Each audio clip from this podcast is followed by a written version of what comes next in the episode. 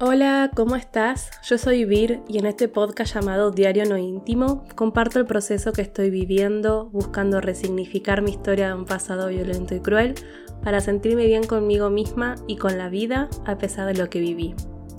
¿Alguna vez te pasó que deseaste algo muy fuerte y a pesar de eso, en el momento que quisiste realizarlo fue más fuerte el miedo? Buenas, buenas, aquí estrenando nuevo número de edad y agradeciendo por estar grabando este episodio, o sea, este primer episodio con 38 años. Em, la semana pasada no hubo episodio del podcast eh, porque bueno, estos 38 años me recibieron eh, con una faringitis y laringitis que me dejaron en cama por 5 días y que recién ahora estoy recuperando la voz porque hasta hace dos o tres días no, no podía hablar más de dos minutos sin que me agarre un ataque de voz y bueno, estaba como una voz como si fuese de fumadora muy grave y así toda rasposa. Bueno, no, no, no decidí no grabar el, el episodio porque no, no, no estaba en condiciones mi voz y, y bueno, no quería tampoco esforzarla.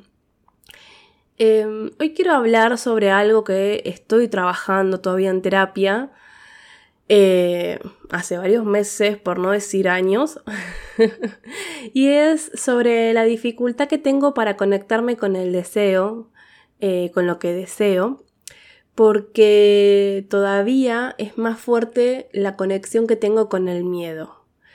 Y para entender un poco más sobre por qué es más fuerte la conexión al miedo que al deseo, me ayudó a aprender justamente sobre el miedo.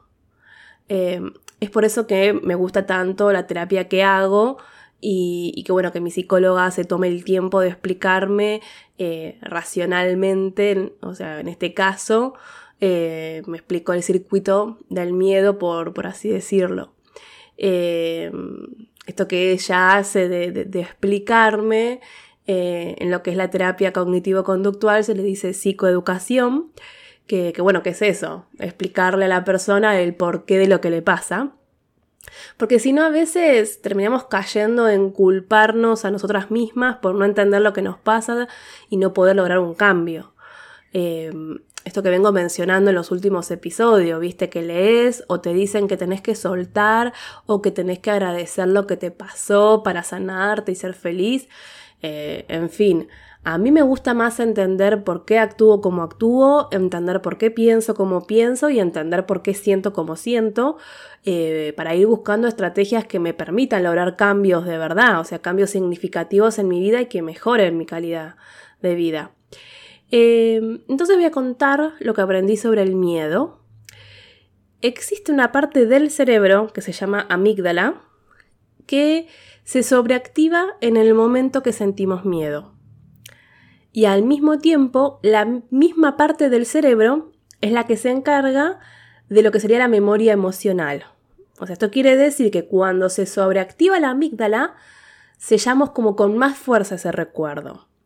Y ahí está la explicación de por qué es mayor la posibilidad de que se vuelva a activar cuando vivimos situaciones que nuestro cerebro interpreta como similares, ¿no? O sea, situaciones que ya hemos vivido, si las interpreta como que lo que estamos viviendo es similar, activa la, la amígdala. Y como todo, tenemos que remontarnos al momento en nuestra vida en la que más vulnerables somos, es decir, la niñez. Entonces, cuando sufrimos una situación que nos generó miedo, siendo niñas o niños, muchas veces ese miedo permanece intacto a lo largo del tiempo, aunque ya no tenga explicación lógica ni racional en el presente, y bueno, por más de que haya pasado mucho tiempo. Eh, esto es así porque la amígdala tiene esa tarea, ¿no? La de sobreactivarse de manera automática porque su objetivo es avisarnos de un posible peligro. Em, esto me doy cuenta que lo hablé en el episodio 16, el que se llama Tu armas tu mente, que en ese episodio hablé sobre esto de entender tu mente, tu cerebro, para entenderte a vos misma. Y, eso para mí fue clave en este proceso de mm, superación y resignificación que estoy haciendo de mi pasado. Entonces, lo que sucede es que cuando estamos frente a un peligro concreto, la amígdala es útil porque enciende la alarma con el fin de cuidarnos y ponernos a salvo. Eh, esto es así porque, bueno, eh, el objetivo del señor cerebro es la supervivencia. Nuestro cerebro lo que quiere es mantenernos con vida. Entonces, lo que haga nuestro cerebro no es para hacernos mal, no es para, no es que está en nuestra contra, sino que busca esto, ¿no? Mantenernos con vida. El problema se presenta cuando la amígdala se activa, cuando estamos frente a algo que queremos lograr, que deseamos hacer y que es valioso para nosotras, para nosotros, poder hacerlo. Y, acá no solamente entra el típico em, ejemplo de realizar ejercicio físico. Eh, porque lo que ocurre es que nuestra amígdala nos dice que es peligroso, entonces por más de que no haya peligro concreto, por más de que lo que queremos hacer es algo que deseamos, igual se activa el miedo. Y la explicación es porque siempre que estamos frente a algo nuevo o desconocido, nuestro cerebro lo percibe como una amenaza. No importa si es bueno o malo desde nuestra interpretación. Si es desconocido, para el cerebro es un potencial peligro, activa la amígdala y sentimos miedo. Y no hay una sola respuesta al miedo. O sea, las más conocidas son, bueno, la huida, es decir, nos alejamos de los que nos produce miedo, eh, la, inhibición o la inmovilidad, es esto de eh, la parálisis frente a los que nos produce miedo. Eh, también está el ataque, que es ir en contra de lo que nos produce miedo, o la resignación o sumisión, que bueno, nos sentimos que no podemos porque el miedo es más fuerte. Y a ver, estas respuestas son válidas si estamos frente a un peligro verdadero. Así que bueno, muchas gracias señor cerebro. El problema es cuando tenemos miedo y tenemos alguna de estas respuestas cuando del otro lado existe una situación deseada por nosotros, por nosotras. Eh, el problema que tengo yo es esto, o sea, si del otro lado hay una situación deseada por mí y termino diciendo que quiero algo, pero al mismo tiempo no lo termino haciendo por miedo. Y sí, puede que llegaste hasta acá y te estás preguntando, bueno, ¿cómo hago para que el miedo no sea más fuerte que el deseo? Bueno, la verdad que es algo en lo que estoy trabajando, yo, como les digo, hace años. Así que todavía me pasa que en mi caso la conexión con el miedo es más fuerte que con la del deseo. De hecho, hasta confundo miedo con deseo o al revés, deseo con miedo. Eh, cuando empecé a ser consciente todo esto, me di cuenta que había un montón de actitudes mías que yo creía que las hacía por deseo y en verdad no, las hacía por miedo. Y por esto de querer evitar dolor físico o bueno, incluso la, muerte. Em, pero bueno, el primer paso yo creo que eh, es el autoconocimiento, la introspección y, y, darnos cuenta. O sea, darnos cuenta si en verdad estamos actuando por miedo o por deseo. Eh, si no es que nos estamos engañando a nosotras mismas diciéndonos que queremos o deseamos algo y en verdad lo que estamos haciendo es reguardándonos de enfrentar un miedo. Eh, para esto, en mi proceso, es clave la escritura y tener mi diario personal en el que voy registrando todo, porque también hay una realidad y es que el miedo eh, la amígdala no se activa solo ante hechos reales, sino también frente a lo que nos imaginamos que puede ocurrir. Es decir, no solo tenemos miedo cuando percibimos una amenaza real a nuestro yo físico, por así decirlo, sino también cuando imaginamos una situación que podría representar un peligro. Esto es así y es necesario porque, bueno, nuestra capacidad para anticipar el peligro, los que nos permite tomar medidas para evitarlo y, bueno, mantenernos con vida. Eh, así que los miedos racionales son perfectamente comprensibles. Em, el problema es cuando existen los miedos irracionales. ¿Y cuáles son los miedos irracionales? Bueno, son aquellos que podemos observar que nuestra respuesta es totalmente desproporcionada ante el peligro real que representa el estímulo, ¿no? Y acá el mayor ejemplo son las fobias que racionalmente son miedos irracionales, o sea, ya sea, no sé, hablar en público, a los gérmenes o animales específicos, eh, Ojo, si tienes alguna fobia, mi recomendación es que lo trabajes en terapia con eh, una o un profesional de la salud mental. Eh, acá en este episodio no estoy hablando del miedo y las fobias, sino lo que estoy hablando eh, sobre el miedo que no es de fobias. y tampoco estoy hablando del miedo al miedo, es decir, las personas que tienen el trastorno de pánico. que durante muchos años sufrí esto de tener miedo a tener miedo, miedo a llorar, miedo a cualquier cosa que me ponga en estado de alerta que bueno, lo que me ayudó a ir superándolo también fue la terapia. Eh, disculpen que sea tan insistente con este tema, es que quiero ser responsable con lo, que comunico. Eh, entonces, eh, para mí lo que me está ayudando a, poder resignificar, a poder entenderme, a poder conocerme y, a poder estar bien conmigo misma en gran parte es la terapia. Eh, además de, bueno, de, mi voluntad y, bueno, mi compromiso conmigo misma. Eh, por eso menciono todo el tiempo lo de hacer terapia. Entonces, de lo que estoy hablando es de detectar aquellas cosas, situaciones en las que decimos no quiero o en las que queremos pero decimos que no podemos e identificar de qué se trata en verdad. O sea, si se trata de deseo, pero que está anclado en la emoción del miedo. O sea, es decir, el miedo nos paraliza, nos bloquea a realizar algo que queremos y cuando lo analizamos detenidamente nos damos cuenta que hay algo más detrás del miedo. Y quizás inspeccionando anteriormente puede que encuentres que cuando eras niña o niño en un acto de la escuela primaria dijiste mal una línea de tu discurso y no sé, todo el público se rió y, las personas adultas alrededor, en vez de reducir el malestar emocional o incluso explicarte que es normal que te puedas equivocar eh, y que hasta te podés reír de, vos misma, de vos mismo, eh, no, las personas adultas también te mostraron rechazo y desaprobación por ese error, entonces hoy sos una persona adulta que tiene miedo de expresar sus emociones, pensamientos, de hablar en cámara o hablar en público. Eh, el otro paso importante es que en vez de luchar contra el miedo, aprendas a aceptarlo. O sea, vivir sin miedo no es posible, porque el miedo es necesario. Pero superar el miedo que nos impide avanzar, el que nos bloquea, eso sí podemos hacerlo y, nos va a ayudar a crecer como personas. Pero para superar el miedo, uno de los pasos implica conocer exactamente qué te causa miedo y ser consciente de tus reacciones emocionales y fisiológicas.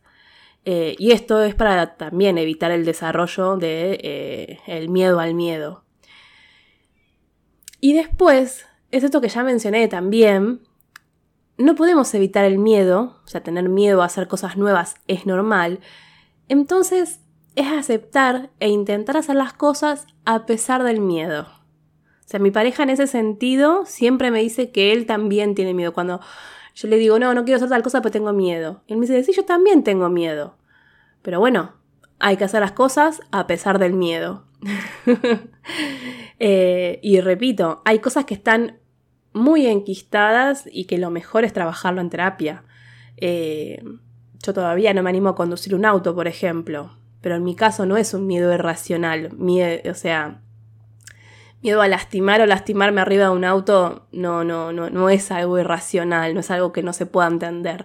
Tengo una cicatriz de 25 puntos en el brazo izquierdo que me recuerda todos los días lo que vivía arriba de un auto. Entonces no es irracional, pero está súper aferrado a un miedo. Es decir, por más que tenga el deseo de conducir un auto, yo misma me digo que no puedo porque el miedo se hace presente con tan solo pensar en que quiero conducir un auto.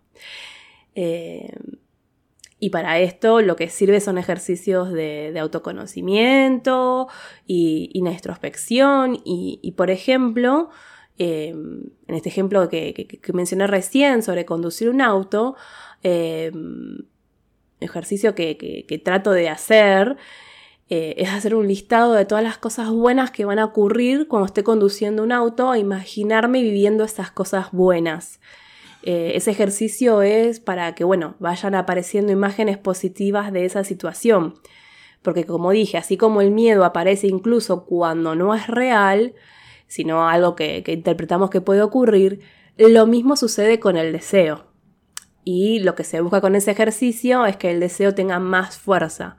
Es decir, eh, ejercitar el deseo para que se haga más fuerte que el miedo. Y eso ocurre, por ejemplo, cuando sentimos la sensación de placer de haber logrado algo, eh, o sea, la satisfacción de estar disfrutando eso que querías, que deseabas y que no te animabas.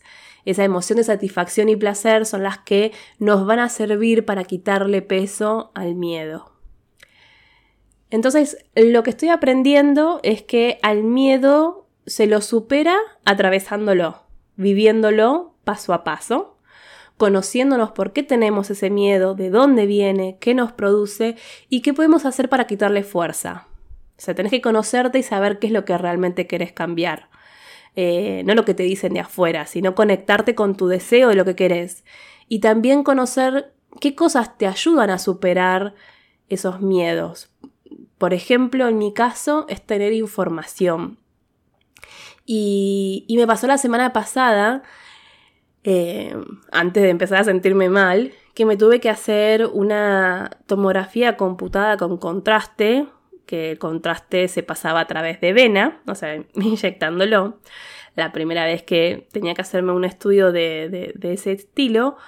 Eh, y, yo antes de ir, obviamente es algo nuevo, eh, conozco experiencias de otras personas o he visto en series eh, cómo genera pánico eso de estar encerrado en ese aparato. Y, bueno, además esto de eh, que tuve que hacer tres días antes tomar un par de, antihistamínicos, dos antihistamínicos diferentes y, que después un día después tenía que seguir tomándolo porque el contraste te puede dar alergia o generar, bueno, un montón de información que me generaba miedo pero al mismo tiempo saber que eh, el contraste podía generarme algún tipo de malestar, como por ejemplo eh, picazón em, o, algo en la piel y demás, me ayudó como en ese momento, cuando la, doctora estaba inyectando el contraste, es como, bueno, listo, eh, esto, si me pasa algo de eso, es normal. Y bueno, no es que sabiendo eso dejé de tener miedo, sino que con la información de lo que me podía pasar, eh, me ayudó a gestionar mejor el malestar emocional que, que causa el miedo, ¿no? Entonces, la pregunta para conocerte de este episodio es, ¿qué harías si no tuvieras miedo? ¿Qué te gustaría hacer pero que hoy el miedo te paraliza? y podés sumarle un listado de todas las cosas buenas que te imaginas viviendo haciendo eso que te gustaría hacer sin que el miedo te paralice. Y así hacerlo con cada deseo que reconoces y que sentís que el miedo te paraliza. Y por hoy dejamos acá. Gracias por escucharme, por leerme, por escribirme. Te recuerdo que me puedes escribir por mail a holavir.mehacebienscribir.com y puedes seguirme en las redes sociales que me encontrás como me hace bien escribir. También te invito a que te sumes a mi canal de Telegram para enterarte de las novedades y si querés te puedes suscribir al newsletter para recibir una carta mensual que escribo siempre a fin de mes. Eh, que bueno, ahora a fin de octubre no, la envié por esto de que estaba enferma, pero eh, bueno, cuando escuches este episodio igual la carta de octubre ya la envié, así que puedes sumarte para recibirla de fin de noviembre. Gracias, muchas gracias. Nos vemos el próximo episodio. Chao, chao.